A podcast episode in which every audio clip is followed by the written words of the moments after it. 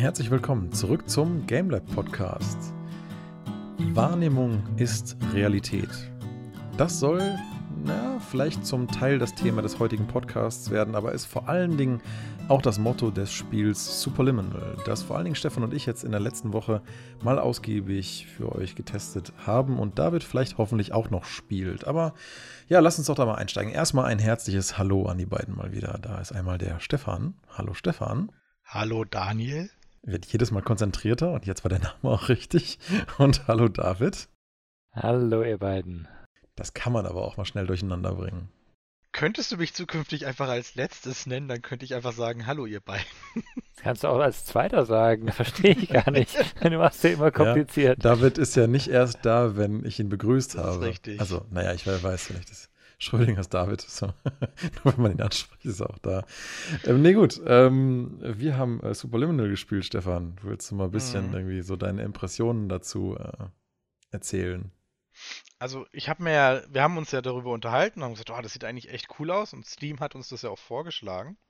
Und ich hatte das nach zweieinhalb Stunden durch und habe dann direkt zu dir geschrieben, Alter, äh, das ist eine Steam-Empfehlung, die ich weiterempfehlen würde. Mhm.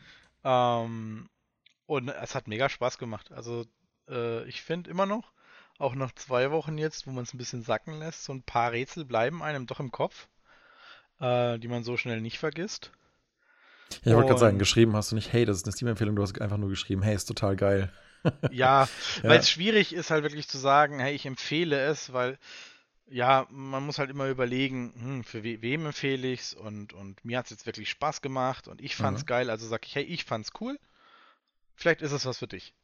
Und ähm, ja, ich sag nur Apfel und Ventilator, ein super schönes Rätsel, was tatsächlich, obwohl es so einfach klingt, doch eine harte Nuss war, oder? Äh, ja, das war das Rätsel, bei dem ich tatsächlich am längsten gehangen habe, weil ich, äh, ich habe es dann irgendwann mehr oder weniger so ein bisschen durch Zufall gelöst, muss ich sagen. Die meisten Sachen, muss ich ehrlich sagen, fielen mir relativ leicht. Ich weiß nicht, ob es daran liegt, dass ich so räumliche Rätsel einfach generell mag, dass mir die liegen oder dass das Spiel vielleicht generell nicht so wahnsinnig schwer ist. Ich glaube, ich habe eine Stunde 50 gebraucht fürs ganze Game.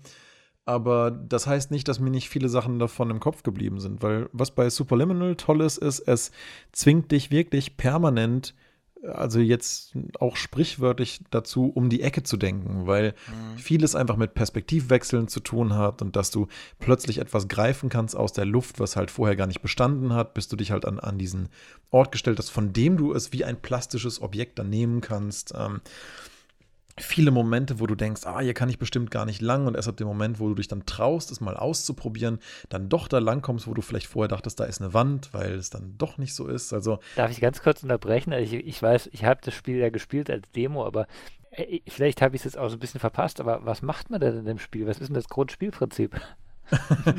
Ihr habt bisher, bisher, Stefan hat gesagt, das ist toll und eine Empfehlung, hört sich gut an, aber was macht man denn? ja, okay, vielleicht sind wir da jetzt ein bisschen zu direkt eingestiegen. Tatsächlich äh, geht es in dem Spiel darum, dass man in einem äh, Schlaflabor, Schrägstrich, im Traum aufwacht und gesagt bekommt, hey, irgendwas ist mit dir passiert. Du musst jetzt durch diesen Traum, ähm, um zu genesen, also um den Genesungsprozess einzuleiten. Und dabei wirst du halt gerade im Tutorial dann halt mit verschiedenen Aufgaben konfrontiert, die halt vor allem perspektivischer Natur sind. Also du sollst einfach äh, durch eine Tür, die zwei Meter hoch ist und du hast nur einen Würfel, dann nimmst du diesen kleinen Würfel in die Hand und läufst weiter weg und dadurch wird der Würfel größer, sodass du auf ihn draufhopsen kannst und dann kommst du in den nächsten Raum. Also er wird halt dadurch größer, dass du ihn halt in die Hand nimmst und während du dich bewegst oder den Würfel irgendwo um dich drumherum ziehst, wandert er quasi immer so weit von dir weg, wie du halt gucken kannst. Er bleibt dabei aber rein optisch in exakt der gleichen Größe. Aber dadurch, dass der Würfel an sich in dem Moment, wo du ihn dann loslässt, weiter von dir weg ist, nimmt er halt diese Größe an. Ist ja logisch, wenn ein Würfel eine gewisse Größe hat, mitten in einem Gesichtsfeld und er wäre in der Größe stattdessen weiter von dir weg, ist er dann logischerweise natürlich viel größer in dem Ja. Moment. Und Genau. das ist halt so ein bisschen auch der Reiz von dem Spiel, dass es ständig mit so ein bisschen unmöglichen Perspektiven oder eigentlich so Paradoxen arbeitet, ne? Das halt auch wirklich ähm, nur funktioniert, weil du es halt eben nicht in 3D spielst, sondern am Bildschirm. weil du dann eben mit dieser optischen Täuschung viel machen kannst, dass ein Objekt halt die Größe hat, die es optisch hätte, hätte es einen bestimmten Abstand von dir. Und das ist im Prinzip so, dass wie das Spiel im Tutorial anfängt, dich halt dazu zu bringen, mit Objekten zu interagieren, deren Größe zu verändern. Am Anfang baust du halt auf die Art und Weise viele Rampen. Also, als mal ein Beispiel, du stehst vor einer Tür und ähm, über der Tür ist halt keine Wand. Und du siehst halt, ah, ich müsste im Prinzip irgendwie über diese Wand drüber, um weiterzukommen, weil die Tür ist halt zu. Und über dieser Wand hängt vielleicht aber einfach ein kleines Schild. Und das Schild ist dann ein bewegliches Objekt, das nimmst du runter und positionierst es halt so lange immer wieder im Raum, bis es durch die Perspektive groß genug geworden ist, damit du es wie eine Rampe auf die Wand fallen lassen kannst. Und tja, schon kannst du weiter, ohne halt die Tür geöffnet haben zu müssen, ohne dass die Lösung halt gleich ersichtlich ist. Ich denke, das ist kein großer Spoiler, weil diese Art von Rätsel, die kommt halt schon ein, zwei Mal vor und das sieht man ja auch in jedem Trailer.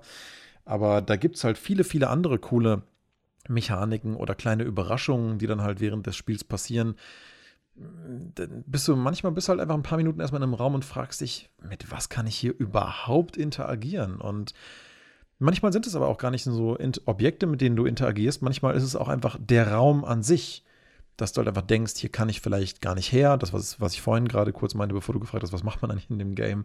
Und dazu gehört halt auch eben vielerlei andere Arten der optischen Illusionen. Dass du zum Beispiel einfach nur denkst, irgendwo wäre eine Wand. Und wenn du dann mal hinläufst, merkst, oder oh, ist aber gar keine. Das sah nur von meiner vorigen Perspektive so aus. Oder du läufst halt durch irgendwelche ähm, Gänge oder so. Und ja, ich glaube, du hattest, Stefan, du hast mit so ein paar Gängen ein bisschen ein Problem, ne? Kann das sein? Äh, mit einem Rätsel ja. Da war ich tatsächlich ein bisschen länger am Nachdenken, äh, beziehungsweise ausprobieren weil da war dieses, ähm, ich weiß gar nicht, wie man das nennt. Es gibt halt zwei Wege. Der eine ist richtig, der andere ist falsch. Und wenn du in den richtigen gehst, ohne den falschen weiterhin im Blick zu behalten, also wenn du nicht hinguckst, dann ist es nicht wahr. Oder und wenn du hinguckst, ist es wahr. Das ist ein sehr gutes Stichwort. Das ist genau das Kernprinzip von diesem Spiel, was ich zu Anfang auch schon meinte, ne? Wahrnehmung ist Realität und dieses Spiel nimmt das halt wirklich sehr, sehr ernst. Also ähm, ich, ich habe das sowas ähnliches auch ein bisschen entdeckt in dem Spiel Outer Wilds. Da gibt es nämlich auch dieses, äh, also es erinnert ein bisschen an die Beobachtung von Teilchen. Also es, hat, ne, es kommt aus, aus dem Bereich der, ich glaube, Quantenmechanik oder, oder Wellenanalyse. Ich kenne mich da nicht so hundertprozentig aus, aber äh, woran es jedenfalls erinnert, ist halt dieses, ein Teilchen kann im Prinzip so lange an zwei Orten zugleich sein, bis du wirklich hinguckst. Und dann nimmt dieses Teilchen eigentlich durch deine Beobachtung erst seine konkrete Position im Raum ein und die hat es dann halt auch. Und dieses Prinzip macht sich halt Outer Wilds in ein, zwei Rätseln ein bisschen zunutze. Also sozusagen, du musst halt so lange hingucken, um durch das Hingucken deine Realität zu konstituieren. Und sobald du wegguckst, ist es halt einfach nicht mehr Realität. Und dieses Prinzip, ob das jetzt einen genauen Namen hat, ähm, kann ich jetzt nicht genau sagen. Es erinnert ein bisschen an die Heisenbergsche Unschärferelation, aber ich glaube, das wäre jetzt ein bisschen über, übertrieben, es so zu bezeichnen. Ähm, du musst im Prinzip dafür sorgen, dass du die richtige Wahrnehmung oder die richtige Perspektive einnimmst, um halt eine entsprechende Realität zu konstituieren in dem Game. Und das ist dann auch die Realität, mit der du dann halt weiterspielst. Und das fand ich so spannend, weil nicht nur passt das, passt das gut zur Prämisse des Games, sondern genau das ist halt das, was dich oft äh, bringt, auch mal um die Ecke zu denken oder dich zu fragen, hm, das Rätsel wurde letzt, im letzten Raum so und so gelöst, aber das hier scheint wieder völlig anders zu sein was habe ich denn vielleicht diesmal nicht so ganz bedacht? Oder ah, was müsste ich denn diesmal versuchen zu kombinieren? Und das macht es spannend. Das ist zwar nicht lang, aber es ist auf jeden Fall ein sehr wertiges Erlebnis von einem recht kleinen Studio. Pillow Castle heißen die. Ich weiß gar nicht genau, aus welchem Land die kommen, aber es ist definitiv kein großes Studio. Und dafür, dass das so ihr erstes Debütgame ist, muss ich sagen, ist das wirklich äh, sehr anständig, was sie da abgeliefert haben. Also ich war sehr happy damit. Das ist, hat jetzt nicht so einen wahnsinnig hohen Wiederspielwert, außer du zeigst es Leuten und lässt es die vielleicht spielen. Es gibt zwar so eine Art, sagen wir mal, Level-Editor. Ist noch nicht so ganz ausgereift, aber ist ganz witzig. Kannst ein bisschen drin rumspielen. Du kannst eigene 3D-Modelle importieren. Äh, ja, also ich kann mir gut vorstellen, dass die entweder einen zweiten Teil vielleicht davon machen würden irgendwann mal oder mit ähnlichen Prinzipien was entwickeln, weil die verbinden hier eigentlich recht viel. Also am ehesten würde ich sagen, erinnert mich das Spiel noch an eine Kombination aus The Stanley Parable und Portal. Also sowohl von der ganzen Ästhetik der Räume und Gänge, durch die du gehst, wo du aber dann schnell merkst, du bist halt nicht wirklich in echten Räumen. Also es muss halt irgendeine Art von Traum sein und ähm, auch, auch die ganze ein bisschen abstrakte Narration, die da hinzukommt. Also es ist nicht so was, was Zynisches, Lustiges, Sarkastisches wie in The Stanley Parable. Also der Erzähler schafft mir so ein bisschen Kontext für diese Traumwelt, in der du dich befindest, indem man ein bisschen was über den Erschaffer dieser Welt oder den ersten Benutzer davon erfährt. Aber es ist jetzt nicht, ähm, es ist jetzt nicht der gleiche Witz des Erzählers. Und es hat auch gar nicht den Anspruch. Aber es nimmt sich halt ein bisschen was von dem Charme dieser räumlichen Rätsel und ein paar unerwarteter Wendungen und gleichzeitig halt aber auch wieder ein paar coole Mechaniken von Portal. Also es gibt auch hier und da mal so ein, zwei Türen, durch die, wenn du durch eine durchgehst, aus einer anderen wieder rauskommst und da machen die ein paar clevere Sachen mit. Also da war ich sehr happy vom Game Design, muss ich sagen. Es hat mich ein, das ein oder andere Mal echt zum Schmunzeln gebracht, ähm, wie, wie, wie clever das gemacht war. Ja? Das war ganz cool. Und bei so einem Rätsel, das muss, finde, fand ich jetzt, also wenn ich jetzt mit Portal vergleiche, ähm, bei den Rätseln, wo es darum ging, dass du durch ein Tor raus und durchs andere rausgingst, war auch immer wichtig, wie groß oder klein das jeweilige Objekt ist. Das war ja, ist ja bei Portal irrelevant. Du hast immer das Portal und du läufst von A nach B. Aber die Rätsel bei Superliminal haben ja tatsächlich noch die, die, die Perspektive, wie groß du bist. Klar, das ist eine Perspektivenfrage. Portal hat es ja nicht, ne? Nee, Portal hat gar nicht das mit der Perspektive. Portal arbeitet eigentlich nur mit Räumen und mit, mit, mit Traversal-Mechaniken und hier und da vielleicht noch in Portal 2 mit so einem lustigen, drei verschiedenen lustigen Gels, die dich entweder beschleunigen oder höher springen lassen oder irgendwie festkleben, äh, wie auch immer. Aber es ist wirklich reines Traversal und clever nachdenken darüber, wie du halt durch den Raum kommst. Und hier ist es wirklich so teilweise, was ist der Raum denn überhaupt? Ist das, was ich sehe, gerade wirklich mhm. das, was es ist? Oder vielleicht ja. ist es das auch nicht. Ich habe ich hab mich da total an, ähm, im, im, ersten Blick jetzt an, also ich habe die Demo gespielt, aber ich habe ähm, mich total an Scale erinnert gefühlt. Ich weiß nicht, ob ihr Scale kennt. Scale? Ja. Nee. Scale ist ein, ein Spiel, das, das, war mal ein Kickstarter, Boah, das ist glaube ich schon eine Weile her. Ähm, also mindestens zwei, drei Jahre. Ähm, und da ging es halt eben darum, dass du äh, Objekte aufsammeln kannst und größer machen kannst und damit halt auch interagieren kannst. Es war weniger perspektivisch, ne? Also es war mhm. wirklich wie der Name eben schon sagt, es ging nur um größer oder kleiner machen.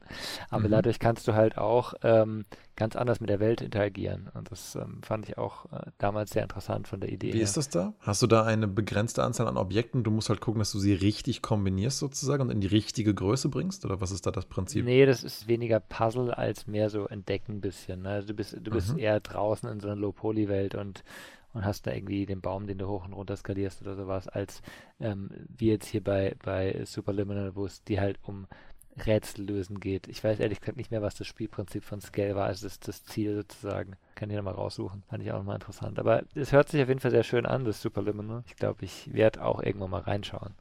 Ja, würde ich echt mal machen. Ähm, bin mal gespannt, wie lange du dann brauchst und bei welchem Rätsel du am längsten gesessen hast, weil bei mir war es definitiv das mit den das Äpfel-Ventilatoren-Rätsel. Ich habe es irgendwann mehr oder weniger, ich will jetzt nicht sagen durch Zufall rausgefunden. Ich saß es auch nicht ewig lange in einem Raum fest, aber irgendwann kam so ein Punkt, da dachte ich mir so, alles, was ich bisher gemacht habe, kann einfach die Lösung nicht sein, weil es immer der gleiche Weg ist. Und dann habe ich eine andere Sache probiert und bin ans andere Ende von dem Raum gegangen und habe von da aus was versucht. Und plötzlich war so, oh, oh, ach so, ja, natürlich. So mhm. plötzlich war es halt irgendwie, dann war es total logisch eigentlich, was die Lösung war.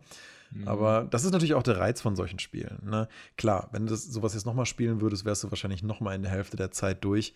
Deswegen meinte ich ja auch so, der Wiederspielwert ist nicht so wahnsinnig hoch, aber ich sag mal so, so als Ersterlebnis, wenn ich jetzt jemandem dabei zugucken würde, wie jemand das streamt oder so, das glaube ich halte ich schon wieder für ein witziges Erlebnis. Gerade auch um den so den Gedankenprozess mitzubekommen, wie jemand damit interagiert oder was für Rätsel einem leichter fallen oder was vielleicht auch nicht oder wie lange man vielleicht braucht zu merken, dass das, was man gerade die ganze Zeit versucht, einfach nicht der richtige Ansatz ist. Das, das ist interessant, finde ich im Spielen immer. Also ist ja nicht mal nur bei, bei Rätselspielen, sondern teilweise auch bei bei also irgendwie taktischen Shootern oder sowas, wo du merkst, naja, irgendwie gegen diese Art von Gegner funktioniert es gar nicht mehr und manchmal versucht man es trotzdem ewig weiter. Ja, ja, ich bin erst recht so jemand, der dieser Krankheit sehr äh, schnell anheimfällt irgendwie. Ähm, ich versuche ja eigentlich immer, mir zu Anfang des Spiels so früh wie möglich zu versuchen, einen Spielstil rauszusuchen und den dann durchzuziehen. Und wenn ich schaffe, den irgendwie so schnell wie möglich overpowered hinzukriegen, umso besser. Und gerade für jemanden wie mich ist es dann, gerade in solchen Games, immer eine ganz schön schwierige Transition, wenn ich einsehen muss, nein. Nein, so funktioniert es gegen diesen Gegnertyp aber nicht mehr. Ich war richtig, mhm. ähm, ah, in welchem Game war das denn nochmal? Das war, glaube ich, in Diablo 3 diese, diesen God Demon Hunter Bild, den ich da gespielt hatte. Und mir war gar nicht klar, wie krass der eigentlich auf nur Kälteschaden geht. Bis ich irgendwann mal in einem, in einem, in einem Kopfgeld dann auf einen Gegner gestoßen bin, wo dann halt stand Kälteimmun. Mhm. Und ich habe ich hab nicht verstanden, warum ich dem einfach null Schaden gemacht habe oder nur total mini, mini, minimal mit meinen Sekundärattacken. Bis ich irgendwann gemerkt habe, ach so, ja natürlich, das ist ja auch alles nur auf Kelchen. Ich kann ja gar nicht groß was anderes. So, uh, dann musste ich halt dafür kurz mein Bild umstellen, dann habe ich den halt umgehauen mit was anderem und dann wieder zurück. ja, das ist es halt, ne? So, immer so lange versuchen, wie es irgendwie geht. Das war jetzt keine große Änderung, ne? Aber ähm, wenn du halt jetzt zum Beispiel ein Game spielst und du gehst irgendwie nur auf DPS und merkst irgendwann so, hey, gegen den und den Gegner komme ich aber einfach nicht weiter, weil der ist einfach so schnell. Ähm, mhm. Ähm, da komme ich mit einem Riesenschwert einfach nicht weiter, weil der mir immer ausweicht. Und ja, da muss ich halt irgendwie lernen, anders zu spielen. Und ja, wie gesagt, in Superliminal ist es dann eher so dieses, ähm, wann fange ich an, mal anders über was nachzudenken. Aber das ist ja da auch kein, im ganzen Gegenteil, das ist da ja kein ärgerliches Erlebnis oder so. Es ist eher so ein, ja, das bringt einem einfach kurz ein Schmunzeln aufs Gesicht und man denkt sich dann so, aha, ja, okay, jetzt, jetzt habe ich es geblickt. Clever, clever. Ja. Das ist dann eher wie in, in The Witness, wo man sich dann wirklich darüber freut, dass man mhm. die neue, den neuen Lösungsweg doch gefunden hat oder die neue mhm. zusätzliche Funktion. Ja. Ja, also The Witness ist eigentlich auch nicht so ein schlechtes Beispiel. Ich glaube, wenn jemand nach einem längeren Rätselerlebnis sucht, dann sollte man tatsächlich eher The Witness spielen, was sich halt über Zeit hinweg entwickelt und hinten dran vielleicht auch noch eine ganz witzige Story und ein, zwei interessante Secrets hat. Superliminal ist halt eher, äh, ja, aber von der Teamgröße, ich meine, wie heißt denn der nochmal? John, John Blow? Jonathan Blow. Jonathan Blow, genau. Der hat The Witness ja, glaube ich, auch nicht alleine gemacht, ne? Nee, da hat er Hilfe gehabt, ja. Ja, ja, ja, genau. Also The Witness an sich ist ja trotzdem auch für ein kleines Team immer noch ein ziemlich großes Achievement und das halt auch Stück für Stück so aufzubauen. Ich glaube, das funktioniert auch bei einem Rätselsystem wie The Witness einfach viel besser, wenn du halt nach und nach erstmal diese ganzen Regeln der Welt lernen musst und die dann halt von Ort A nach Ort B trägst. Du reist halt rum. Ja, du lernst halt was über die Welt und kannst Orte nochmal besuchen. Superliminal ist halt wirklich quasi zum einmal, ich will das nicht sagen durchrennen, aber es ist halt zum, zum einmal äh, durchspielen. Das ist natürlich auch komplett linear. Aber ist ja auch okay. Also, ich habe dann lieber von einem kleinen Studio ein gut gemachtes, kurzes, kompaktes Erlebnis, empfehle das dann gern weiter und, und hoffe, dass das ein Erfolg wird. Und dann, ja, können wir uns da hoffentlich auf mehr von denen freuen. Hm. Na, schön. Kannst dir nur empfehlen, David. Also, wenn du mal Zeit hast, jetzt nächstes Wochenende oder so, vielleicht guckst du mal rein. Vielleicht haben sie ja jetzt auch durch Superliminal die Möglichkeit, äh, Superliminal 2 noch größer, noch besser zu machen. Ähm, weil, wenn ich das richtig verstanden habe, war ja Superliminal tatsächlich das erste Spiel von ihnen auch. Ja. ja. Und dann, dann hast du ja im Endeffekt als vielleicht, sagen wir mal, fünf Mann, das bastelst du in der Küche zusammen und bist dann über alles Mögliche froh, was reinkommt. So stelle ich mir das jetzt gerade vor, wie es da gelaufen sein könnte. Äh, und dann ist halt doch jetzt nach Release und wenn es ein bisschen verkauft wurde, vielleicht doch die Möglichkeit, ein besseres oder nicht besser, sondern noch besser, einen zweiten Teil zu machen. Ich bin auch nicht traurig drum, wenn sie kein Superliminal 2 machen, sondern einfach wieder was Neues versuchen, weil das kreative Talent ist auf jeden Fall da. Also ich weiß auch gar nicht, ob Superliminal 2, also mit dem gleichen, ich sag mal, Story-Rahmen, ob das unbedingt so von, davon so benefiten würde, wenn man einfach sagt, man, also gut, vom Titel her macht es ja keinen Unterschied, das kann man schon so nennen. ähm, das ist ja, ja, nein, das, das passt auch, das passt auch mit einer anderen Rahmenstory, aber ja, eben, das ist ja. eine andere Story. Vielleicht die, vielleicht die Entstehungsgeschichte vom, von dem Ganzen oder so. Und da ist das dann ja. halt noch viel größer, noch viel mehr Rätsel ja. und alles. Weil die Rätsel waren gut und da steckt ja viel Potenzial drin, gerade mit Perspektive zu spielen.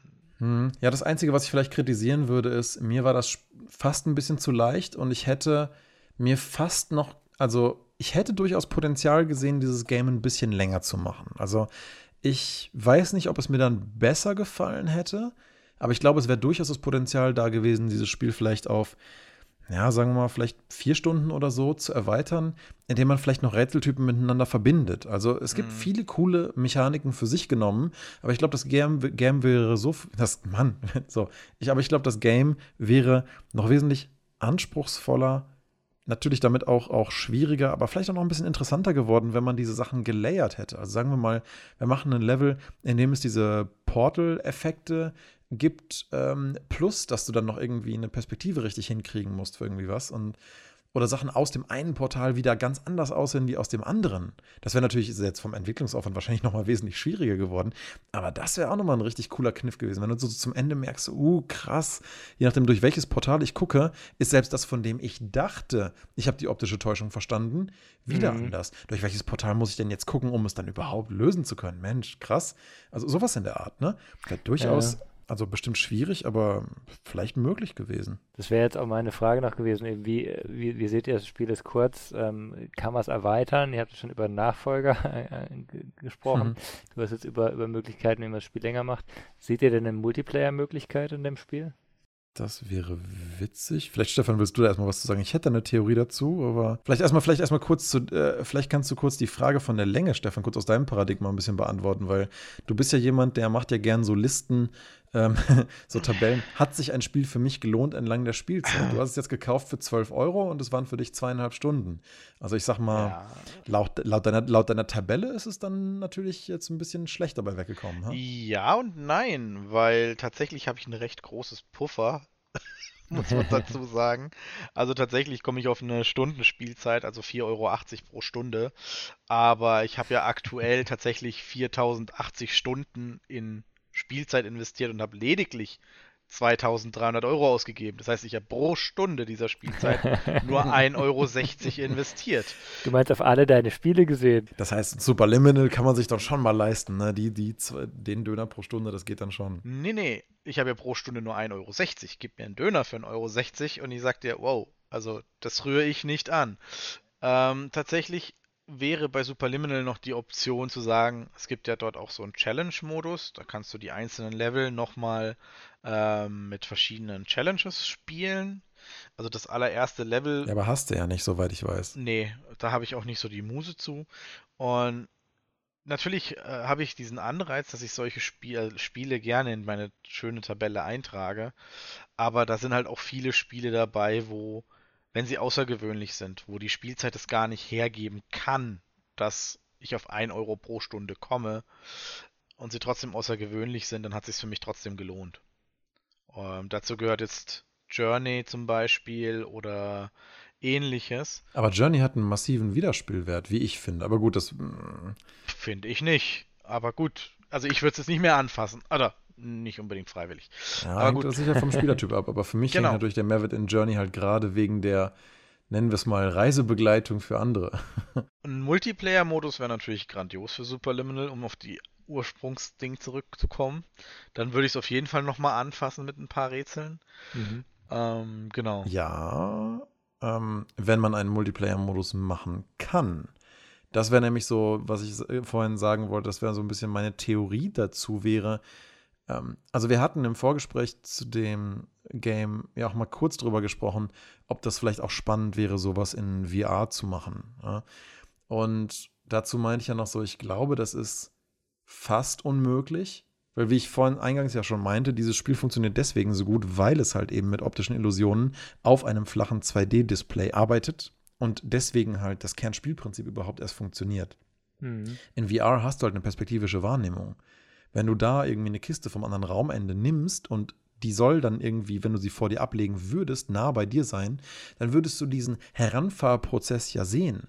Das heißt, ähm, das Objekt kann in einem VR-Kontext für dich als Betrachter nicht in verschiedenen Zuständen trotz der gleichen Optik sein. Das sind ganz viele witzige Überraschungseffekte, die funktionieren einfach in einem stereoskopischen Setup nicht mehr in diesem Game. Ich glaube, es gibt andere Dinge, die funktionieren. Ich glaube, eine Art Rätselspiel dieser Art in VR könnte cool sein. Aber, und da komme ich jetzt auf die eigentliche Frage, aber das ist schon eine wichtige Tangente, weil VR für Superliminal würde bedeuten, zwei Kameraperspektiven, zwei Augen für Stereoskopie und macht das Prinzip ein bisschen kaputt in einem Multiplayer-Modus hast du ja zwangsläufig auch zwei Kameraperspektiven auf die gleiche Situation. Das heißt, die bestimmte Illusionen, mit diesen, mit, die ja für dieses Game und sein Funktionieren wichtig sind, die funktionieren halt nur aus einem Auge von einer Person gesehen. Ja, aber. Also ich, ich, ja. fände es, ich fände es super interessant zu sehen, wie sich das halt durch zwei Spieler verändern könnte, dieses Ja. Prinzip. Ich kann es mir nur jetzt gerade in diesem Moment nicht so richtig vorstellen, dass es zum aktuellen Stand als Multiplayer funktionieren könnte. Nicht mit dem aktuellen Konzept zumindest. Überleg doch Boah. mal den, den, den Punkt, den ihr vorhin, den ihr vorhin beschrieben habt. Das, was du anschaust, ist Wirklichkeit. Das ist Ah, wirklich da. Okay. Ja, das okay. mit zwei Spielern, da kann ich mir schon Ja, sehr eben. coole Sachen vorstellen. Und zum Beispiel kann es ja durchaus sein, also ich, ich kann mir vorstellen, dass du es erweitern müsstest. Da hast du schon recht. Das aktuelle Spielprinzip reicht vielleicht nicht. Aber wenn zum Beispiel ein Spieler irgendwie eben diese vorhin beschriebene, irgendwie eine Rampe baut, ähm, Mhm. äh, dass da halt irgendwas gemacht werden muss, er muss die Rampe anschauen. Solange er anschaut, kann der nächste Spieler auch drauflaufen oder sowas. in der Art, Mm, ne? ja, ja, okay, okay. Also, ja.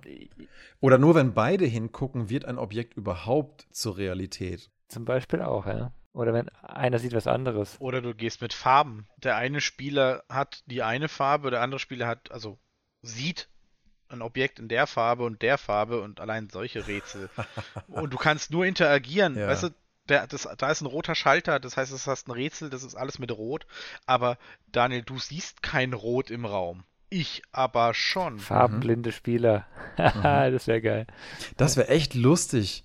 Ja, Mann. Und, und dann hast du plötzlich, trotz der Perspektive, also du kannst das Ganze erweitern, ja. um, ich würde sagen, relativ einfache Mechanismen. Da reichen wirklich schon Farben, Mhm. ähm, um ein Zweispieler-Erlebnis tatsächlich zu kreieren. Und das wahrscheinlich sogar dann recht harte Nüsse zu kreieren. Ja, das ist vor allen Dingen echt witzig, weil es dann halt viel mehr natürlich noch zu einem Kommunikations- und Wahrnehmungserlebnis wird, ne? Mhm. Aber das könnte ich mir schon, ja, doch, doch, gute Idee, ey. Das könnte ich mir sehr, sehr spannend vorstellen. Gerade wenn das Game das dem Spieler nicht kommuniziert.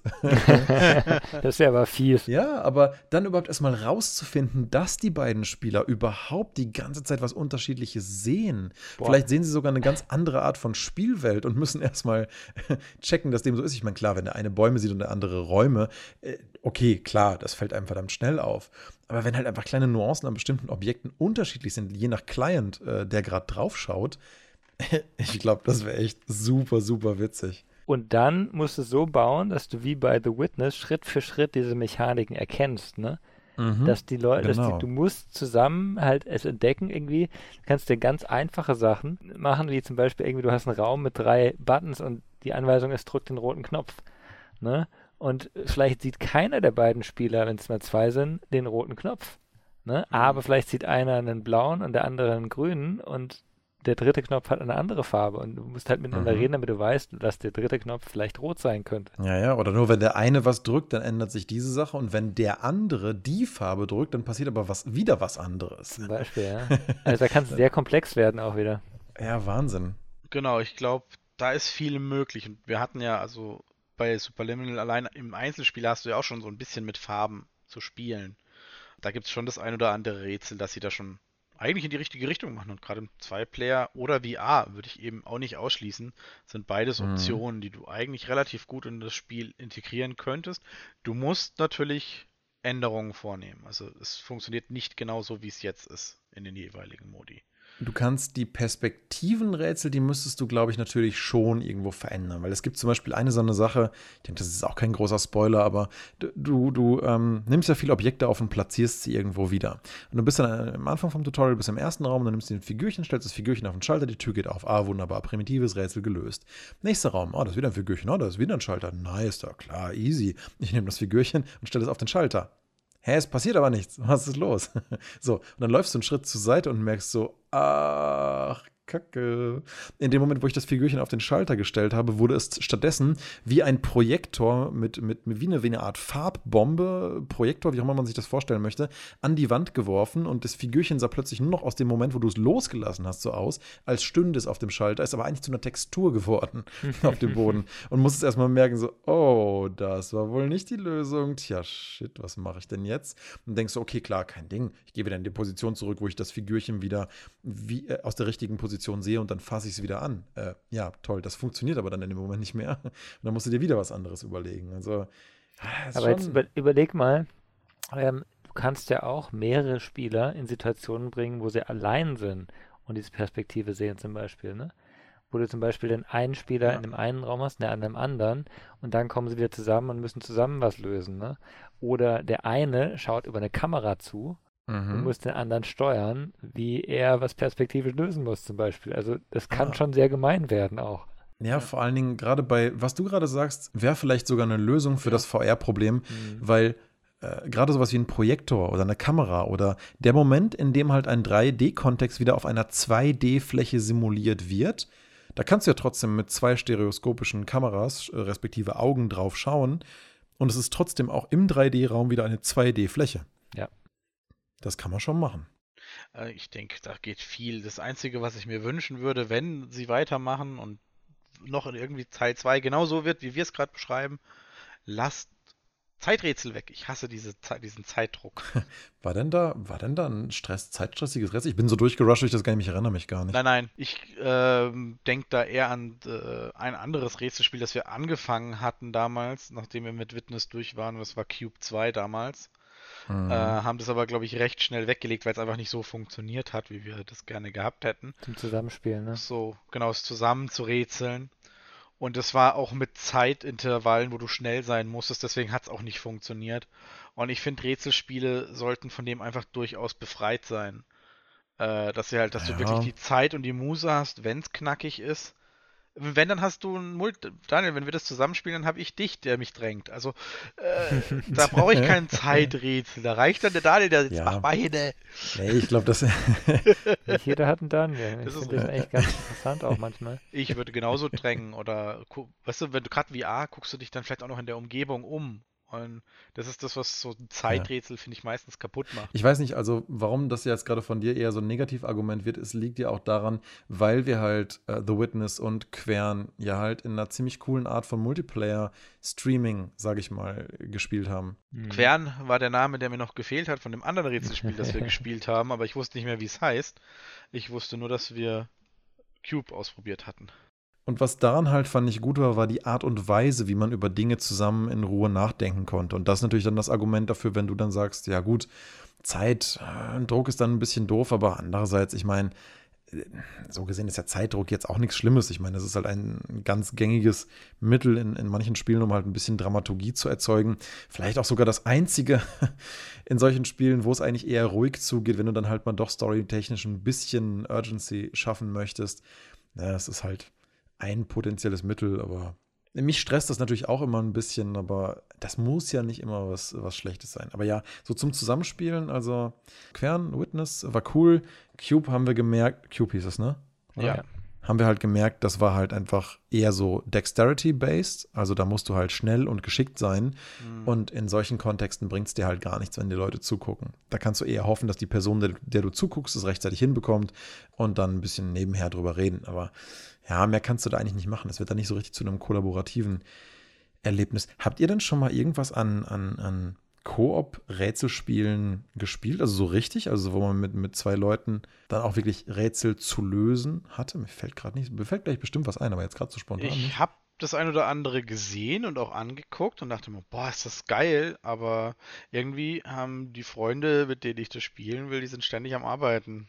du meinst es aber ganz aktuell. Ja, es gab jetzt tatsächlich eins, das ist erst vor, ich, mir fällt der Name nicht ein. Das ist richtig cool, weil du bist. Together?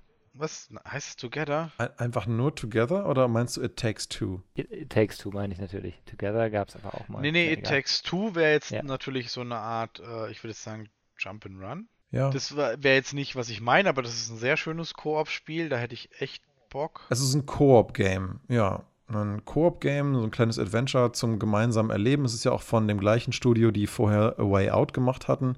Das war ja auch ein wirklich, also meiner Meinung nach an Teilen kann man schon sagen, dass es ein innovatives Koop-Erlebnis war. Allein schon, dass sich ein Studio unter EAs Mantel, sage ich mal, trauen durfte, ein Spiel zu machen, was du alleine gar nicht spielen kannst. Sonst heißt es ja immer von EA oder hat es vor ein paar Jahren geheißen, ja, Singleplayer ist dead, will ja niemand, total unnötig.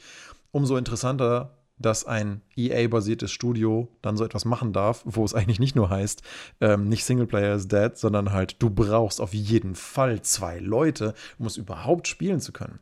Und ich glaube, It Takes Two ist da jetzt ein bisschen ähnlich, ne? Also würde mich nicht wundern, ich habe es noch nicht gespielt, ich habe es mir zwar gekauft, ich werde es auch spielen wollen demnächst.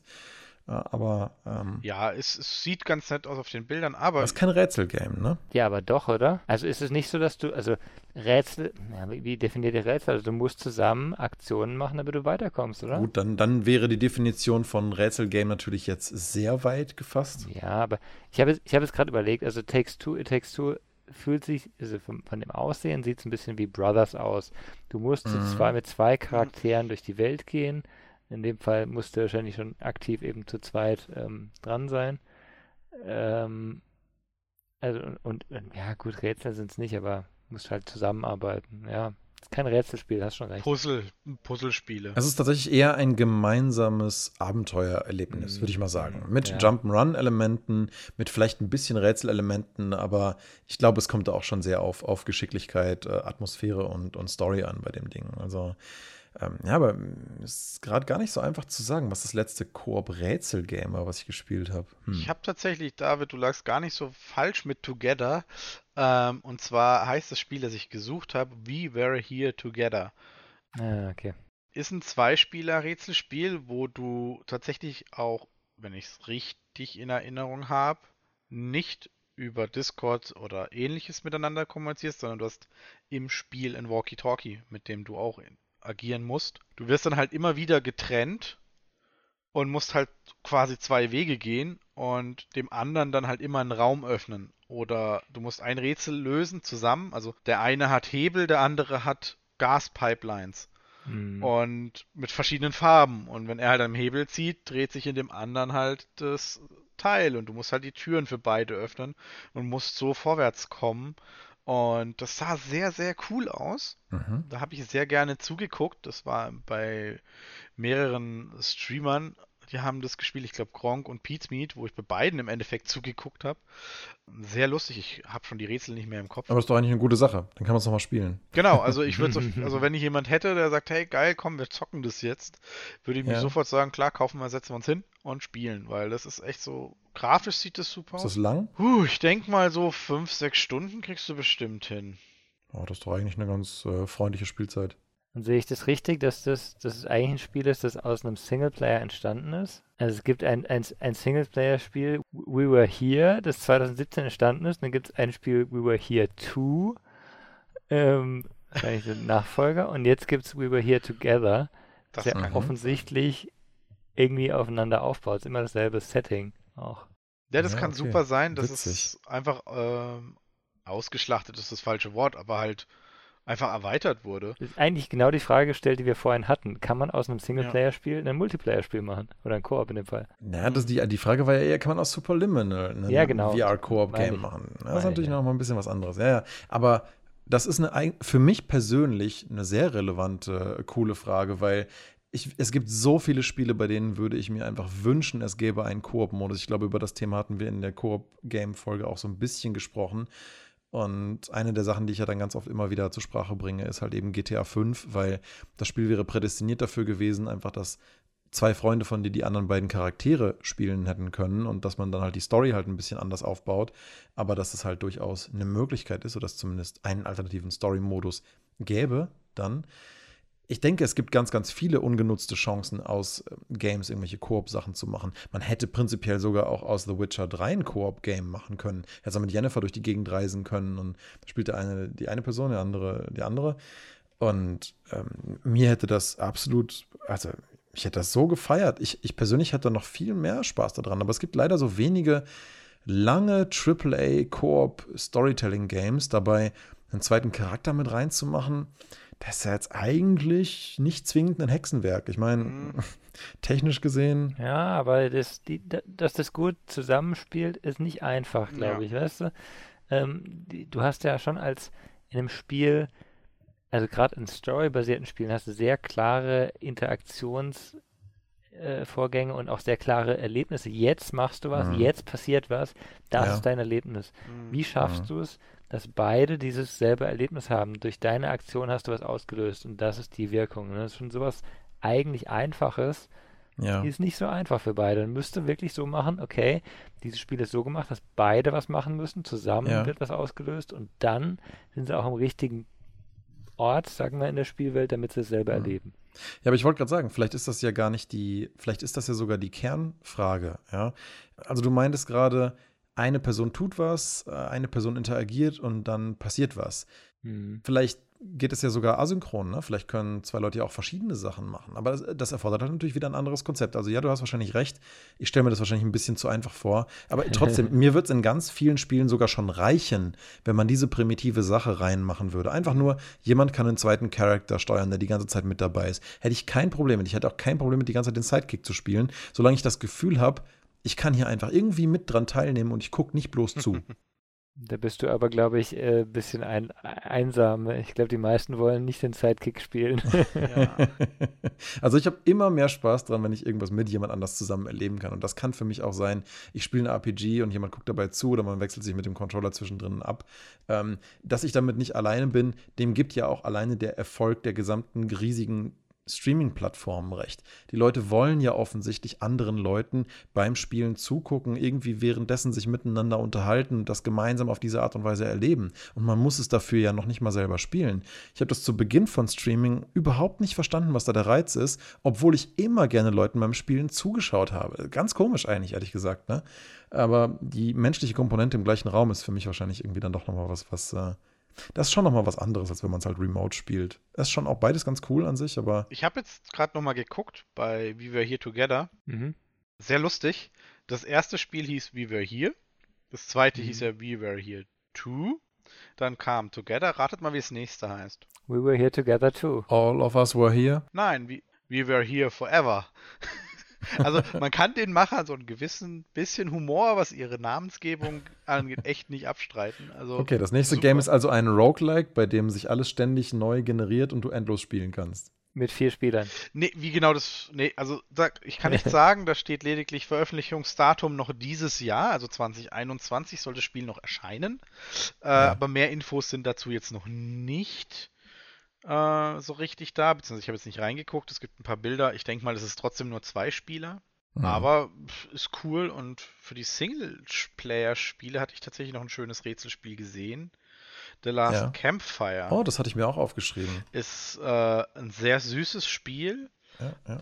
dass dessen Rätsel gar nicht so kompliziert sind. Also für mich nicht. Ich hatte damals meine damalige Freundin wollte es und hat es auch gespielt und hatte da bei ein paar Rätseln doch ein paar Schwierigkeiten. Ich glaube, da kam dann die Spielererfahrung von 20 Jahren irgendwie zum Vorschein, dass es für mich weniger problematisch war. Es ist super süß gemacht. Sehr hübsch designt, ja. Also ich habe selber noch nicht gespielt, aber es ist auch auf meiner Steam-Liste, glaube ich, wenn es bei Steam ist. Ich habe es auf jeden Fall auf irgendeiner Wunschliste. Wunderschöne Ästhetik. Und macht super Spaß, äh, auch zuzugucken, weil es einfach so süß ist. Mhm. Das kommt auch nicht mit, also kommt einfach nur mit schöner, ruhiger Musik daher. Wirklich viel, also gesprochen wird da auch nicht. Äh, sondern es ist eher auch wieder so ein, ähm, sie geben Töne von sich. Also ein bisschen Journey inspiriert offensichtlich auch, ne? Ja, und es geht halt darum, irgendwie seine Freunde zu retten oder zu finden. Typisches Ding, aber mit süßen Rätseln. Du siehst süße Charaktere, es ist ein echt super kleines Rätselspiel, was man dann echt auch mal angucken kann, wenn man entweder eine PS4 hat. Ich weiß jetzt gar nicht, auf Steam ist, glaube ich, auch. Ja. Wenn ich mir die Screenshots so anschaue, es gibt eine Figur in einem roten und einen in einem blauen Kittel. Heißt das, das kann man noch zusammenspielen oder ist das einfach nur ein Skin? Ist ein reines Einzelspielerspiel. Da geben es die Rätsel aber auch nicht her. Man müsste das Spiel schon stark verändern, um quasi einen Zwei-Spieler-Modus draus zu machen. Ja, ein bisschen auch, was David vorhin meinte, ne? Das ist halt Dinge, die halt so konzipiert sind, dass du halt als Spieler was tust und das ist deine fokussierte Aktion, das ist Mhm. vielleicht auch deine Story. Das mal eben so umzubauen, das, das geht natürlich jetzt nicht so ohne weiteres. Oh, das ist von den Machern von No Man's Sky. Ist das von Hello Games, ja? Okay. Entwickler und Publisher, ja. Fand ich sehr süß, würde ich jetzt auch sagen, für Rätselfans tatsächlich auch ein. Kann man sich kaufen. Auf Steam soll es dieses Jahr erst noch rauskommen. Auf der PlayStation 4 ist es Ah. bereits draußen. Ja. Hat aber auch nur 10 Euro gekostet. Was ich auch ganz cool fand, muss ich sagen, wo mich jetzt die Ästhetik gerade so ein bisschen dran erinnert, war Hop. Einfach nur H-O-B. Das habe ich auch auf der Playstation gespielt. Es war im Prinzip ein bisschen Mhm. so ein Zelda-inspiriertes Ding. Also, ich weiß gar nicht, womit man sonst ein bisschen vergleichen soll. Die Welt war halt so ein bisschen teilweise auch blockig aufgebaut, ohne dass es jetzt ausgesehen hätte wie Minecraft. Ähm, immer noch sehr organische Level, muss ich sagen, für diese Art von Aufbau. Ästhetik, ja, ähm, sehr inspiriert von Zelda auf jeden Fall. Ein ganz witziges Kampfsystem. Ich muss gerade mal gucken, ein paar Bilder raus, wo ich mich besser dran erinnere. Das ist echt schon ein Weilchen her. Ja, also, also genau, jetzt, äh, jetzt weiß ich wieder. Das war so ein bisschen ein Hybrid aus, sagen wir mal, Zelda und Brothers. Also die Ästhetik war so ein bisschen wie, wie, wie Brothers, das Gameplay ein bisschen wie bei, wie bei Zelda, also den etwas älteren oder halt dem, dem Remake, was man vielleicht jetzt eher nochmal gespielt hat. Daran erinnert es von der Ästhetik auch ein bisschen, würde ich sagen ähm, viel so Steampunk und Mechanik-Elemente mit drin, schön ausgewogenes ähm, Farbset, coole Welt zum Durchreisen, ähm, Puzzles, die sich nicht allzu arg wiederholen und eine Welt, in der du halt auch doch nochmal hin und her reist und das so Stück für Stück dann erlebst und die auch nach und nach wieder Areale erschließt oder die plötzlich doch mal ein bisschen anders sind und sich was verändert hat. Also, also Hop hat mir gut gefallen. Das Cover von dem Game auf Steam ist nur leider ein bisschen unschön, weil wer auch immer das illustriert hat, einfach den Charakter nicht schön illustrieren kann. Und es passt halt auch nicht zum Spiel so richtig, ne? Es passt überhaupt nicht. Wenn ich nur dieses, ich hatte nur mal das Cover gesehen und dachte mir so, oh nee, so ein billiges Studentengame, ach nee, whatever, äh, ignorieren. So. Dann habe ich irgendwann mal ein Review davon gesehen und dachte mir dann so, hä, nein, das ist eigentlich total cool. Okay, ich kauf's mhm. mal. mhm. The Last Campfire gibt es übrigens schon eine Weile auf, im, im Epic Store, das war wohl mhm. Epic Exclusive. Okay, okay. Um, ja. Right? Ja. War eine schöne, rätselhafte Runde. ja, ach, ich finde, ähm, ach, Rätselgames sind einfach so was Schönes für zwischendurch. Das, das beruhigt einfach. Da kann man sich mal, je nachdem, was man halt spielen möchte, sich ein bisschen herausfordern. Und grundlegend aber immer ein netter Zeitvertreib. Also ich habe das tatsächlich auch zwischen der Arbeit gespielt, das Superliminal. Und ja, obwohl ich da so durchgerusht bin und mich auch zwischenzeitlich schon ein bisschen anstrengen musste vom Kopf her, äh, war das, äh, ja, war das irgendwie eine nette Entspannung zwischendurch. Und vielleicht finden wir auch noch mal irgendwie sowas wie The Witness oder so, wo wir das halt zusammen äh, berätseln können. Das fand ich auf jeden Fall ein schönes Erlebnis. Hm. Ich kann das übrigens jedem nur empfehlen, der, der halt mal, äh, der The Witness noch nicht gespielt hat und Freunde hat, die es auch noch nicht gespielt haben. Einer von euch streamt das und der Rest guckt zu und hilft beim Rätseln. Das ist richtig cool. Also, das, das hat echt Laune gemacht. Mhm. Ja. Definitiv. Ja, schön. Dann herzlichen Dank mal wieder euch beiden für diesen interessanten Podcast und dann würde ich sagen, sehen wir, hören wir uns nächste Woche wieder. Ja, bis dann. Alles klar. Bis, bis dann. dann. Ciao. Ciao. Ciao.